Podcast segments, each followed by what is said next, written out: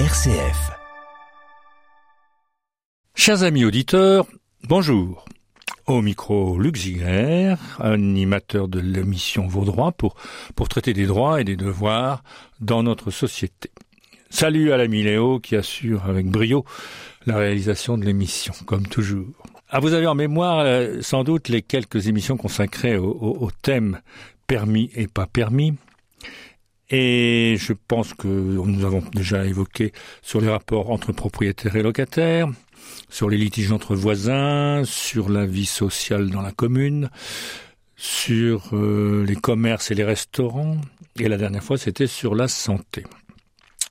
Aujourd'hui, je vous propose de consacrer l'émission au partage de l'espace en ville.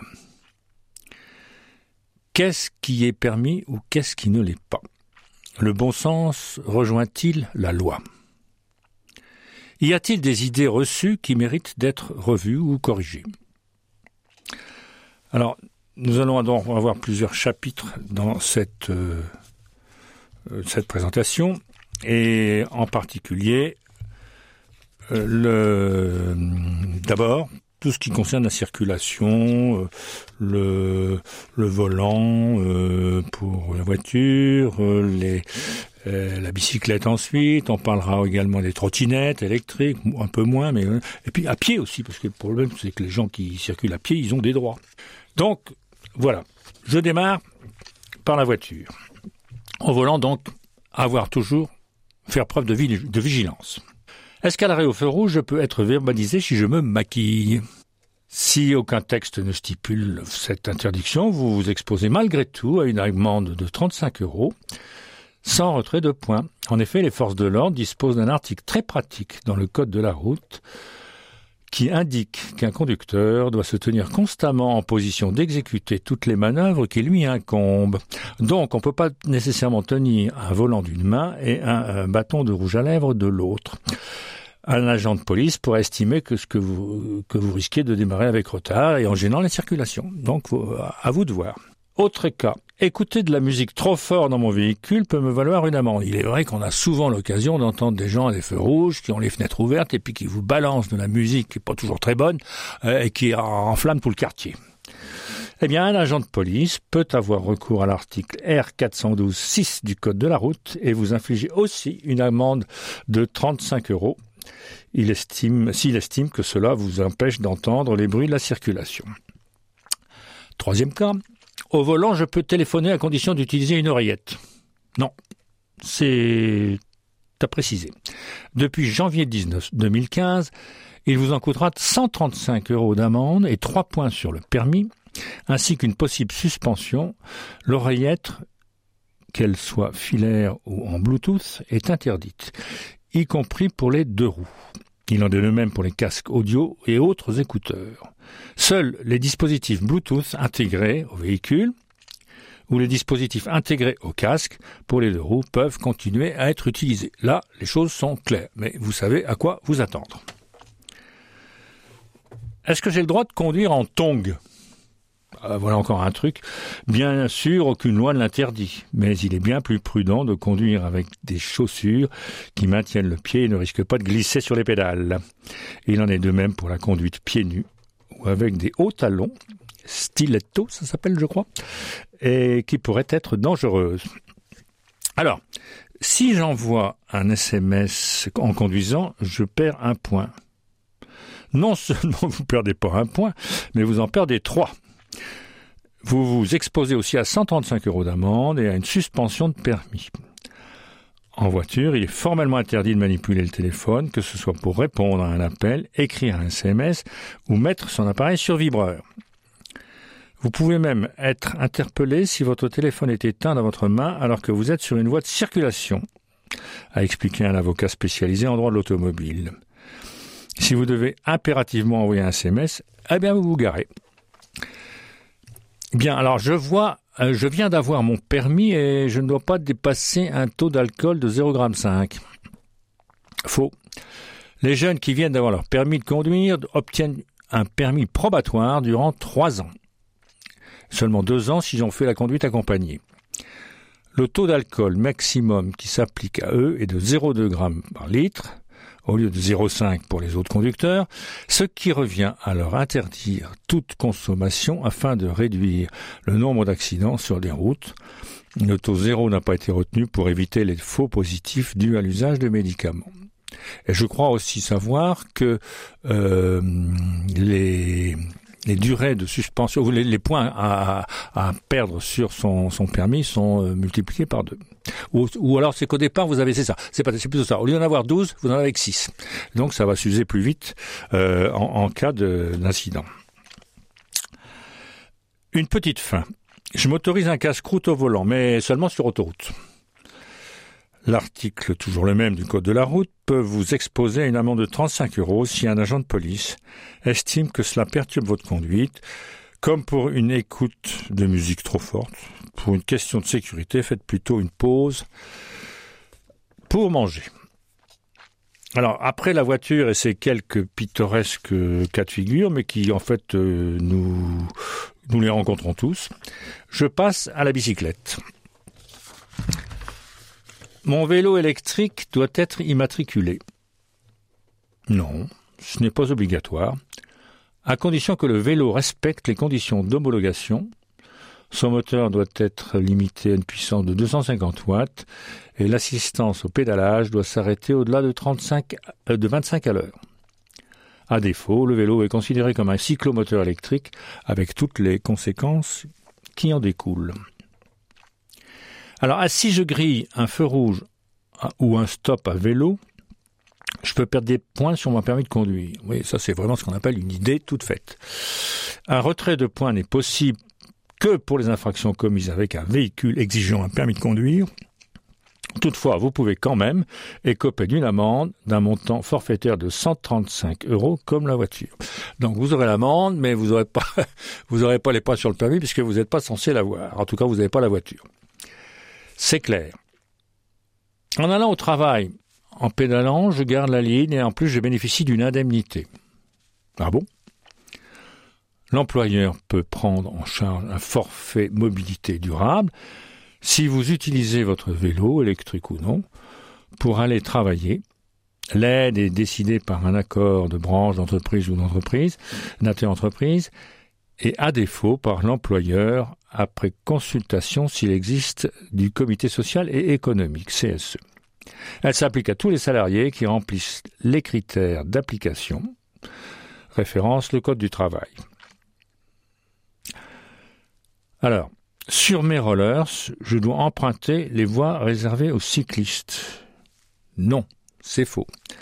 Contrairement à une idée reçue, les personnes en skateboard ou en rollers, ainsi que les trottinettes sans moteur, sont considérées comme des piétons dans le code de la route. Elles n'ont donc pas à emprunter les pistes cyclables, mais les trottoirs. Ça, c'est quelque chose qu'il faut savoir. Et tout le monde ne le sait pas. C'est pour ça que je vous le dis. Je peux prendre l'essence interdit. Toujours en deux roues. Sauf pour certaines voies où un panneau indique aux vélos qu'ils peuvent rouler en contresens, pour en savoir plus sur les risques à vélo, consultez les sites de prévention. Mais je pense que ça, c'est quand même assez clair et c'est, je crois, assez raisonnablement pratiqué dans le milieu urbain. Il est possible de faire graver un numéro sur mon vélo pour aider à limiter le vol et le recel. Oui, c'est vrai. Le marquage BC Code consiste à graver sur le cadre des vélos un numéro unique référencé dans un fichier national consultable sur Internet. L'objectif est de dissuader le voleur avec la présence d'un autocollant anticorrosion signalant le marquage et de permettre l'identification du propriétaire dans le cas où le vélo est retrouvé. Il en coûte entre 5 et 20 euros. Plus de renseignements sur le site bicicode.org. RCF. La joie se partage. Donc on passe à la trottinette. En trottinette, je suis tenu de porter un casque. Ça dépend. Vous pouvez en principe rouler sans, néanmoins le casque devient obligatoire dans les circonstances suivantes. Quand les autorités locales ont permis la circulation sur les routes dont la vitesse maximale autorisée est fixée à 80 à l'heure, vous avez obligation de porter un casque et de l'attacher bien entendu.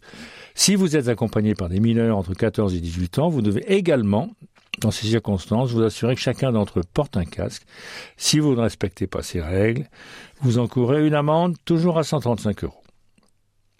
Ça, c'est manifestement quelque chose qui n'est pas vraiment, euh, euh, je dirais, compris complètement parce qu'il y a des gens qui sont en, permanence en, en délicatesse avec le règlement. Je dois m'assurer pour, pour conduire une trottinette électrique. Est-ce que c'est vrai? Eh bien oui. La trottinette électrique est un véhicule terrestre à moteur au sens de la loi et fait l'objet d'une assurance spécifique au même titre qu'une voiture ou une moto. Code des assurances. Le défaut d'assurance est passible d'une amende et vous pensez être couvert par votre assurance auto ou votre habitation, ben, c'est manifestement rarement le cas, car, euh, dans les cas qui ont été effectivement euh, constatés, Quant aux trottinettes en libre service, elles sont rarement assurées par les loueurs qui prennent la précaution de dégager toute responsabilité dans leurs conditions d'emploi lorsqu'elles sont en circulation. Alors si vous causez des dommages aux tiers ou que vous en subissez, vous ne serez pas assuré. Si vous causez un accident grave, vous pourriez être condamné à des sommes importantes. Et si vous êtes insolvable, la victime peut se retourner vers le Fonds de garantie des assurances obligatoires, FGAO, qui l'indemnisera puis se retournera contre vous. Pensez donc à contacter votre assureur pour qu'il étende sa garantie si votre contrat ne la prévoit pas. Et ça, c'est quelque chose qui mériterait d'être largement euh, répandu dans une information ad hoc. En tout cas, moi, je vous livre ce que j'ai euh, que j'ai trouvé. Euh, je circule sur des pistes cyclables. C'est vrai. En ville, ou en trottinette électrique, vous devez circuler sur pistes cyclables, dans le sens de la route, contrairement aux trottinettes non motorisées qu'on a vues juste avant. S'il n'y en a pas, vous pouvez rouler sur la route si la vitesse est limitée à 50 km heure. Et bien sûr dans le sens de la circulation. La circulation sur les trottoirs est interdite, sauf autorisation du maire. Elle est en revanche autorisée et limitée à 6 km heure dans les zones piétonnes. Hors de la ville, vous n'avez pas le droit de circuler en trottinette électrique, sauf sur les voies vertes et les pistes cyclables. Si elles sont, si elles existent. Toutes ces règles peuvent être adaptées localement par les autorités. En cas de violation, vous risquez une amende de 35 euros. À la campagne, en l'absence de trottoir, je marche à droite de la chaussée. Alors c'est faux, pas à droite. Hors agglomération, sauf travaux ou manque de visibilité, marchez sur le côté gauche de la chaussée, de sorte à être visible par les voitures qui arrivent. Les infirmes se déplaçant dans une chaise roulante ou les personnes poussant à la main un cycle, un cyclomoteur doivent, eux, circuler près du bord droit de la chaussée dans le sens de la marche. Alors là, bon, personnellement, je ne comprends pas très bien pourquoi, mais enfin, euh, la, situation actuelle est ainsi. J'ai le droit de transporter un passager, trottinette. Hein. Il est formellement interdit d'être à deux sur une trottinette électrique, et pourtant on en voit pas mal, surtout en ville. Vous risquez une amende forfaitaire de 35 euros. Idem si vous laissez un enfant de moins de 14 ans vous accompagner et vous accompagnant rouler avec une trottinette électrique. Nous passons maintenant à la rue pour terminer cette présentation. Le panneau indiquant l'obligation pour les piétons de tenir les enfants à la main, comment l'interpréter? Il indique aux piétons l'obligation pour eux d'emprunter un chemin ou une voie. Libre à vous, bien entendu, de tenir la main des plus jeunes en vous y engageant. Mais voilà, c'est donc il faut là-dessus être euh, un peu avoir un peu de discernement et faire preuve de euh, de prudence en tout état de cause. Si je traverse en dehors d'un passage piéton existant, je m'expose à une amende. Oui, c'est vrai. Les piétons doivent traverser la chaussée en utilisant des passages piétons, et lorsqu'il en existe au moins à 50 mètres. Ah, bon. À défaut, vous risquez une amende forfaitaire de 4 euros. C'est la moins chère. Mais c'est vrai que c'est un problème qui se pose depuis très longtemps parce que je me souviens quand je faisais mes études et, il y a déjà bien longtemps, euh, le Conseil d'État avait d'ores et déjà avait déjà euh, établi des, règles sur ce plan-là et, et, fait des interprétations qui ont introduit justement cette notion de distance de 50 mètres. Euh, je vois que ça tient toujours. Si je croise un panneau euh, qui euh, présente euh, quatre ou cinq figures, une voiture, un vélo, un, homme et, et, puis un panneau à, 20, pas plus que pas dépasser le 20 à l'heure. Ce panneau zone de rencontre indique en effet que les piétons ont la priorité sur les vélos et les voitures. Alors c'est pas très explicite quand on regarde le panneau, ce que j'avais personnellement pas vraiment photographié et est que les piétons donc ont la priorité sur les vélos et les voitures. Ces derniers ont le droit de circuler dans la zone concernée, mais à 20 km à l'heure maximum. En revanche, ne jamais oublier que les tramways restent prioritaires. Alors ça, à Orléans, on le sait. Euh, voilà. Alors, si je suis victime d'un accident, c'est mon assurance responsabilité civile qui prend en charge les dommages. Non. Le piéton qui vous bouscule, le propriétaire du chien qui vous a fait tomber, le parent de l'enfant qui a jeté le ballon sous vos pieds sont responsables de l'accident. Ils sont couverts par la garantie responsabilité civile de leur assurance habitation. Et si le fautif est le conducteur d'une voiture ou d'un deux roues, c'est son assurance auto qui joue.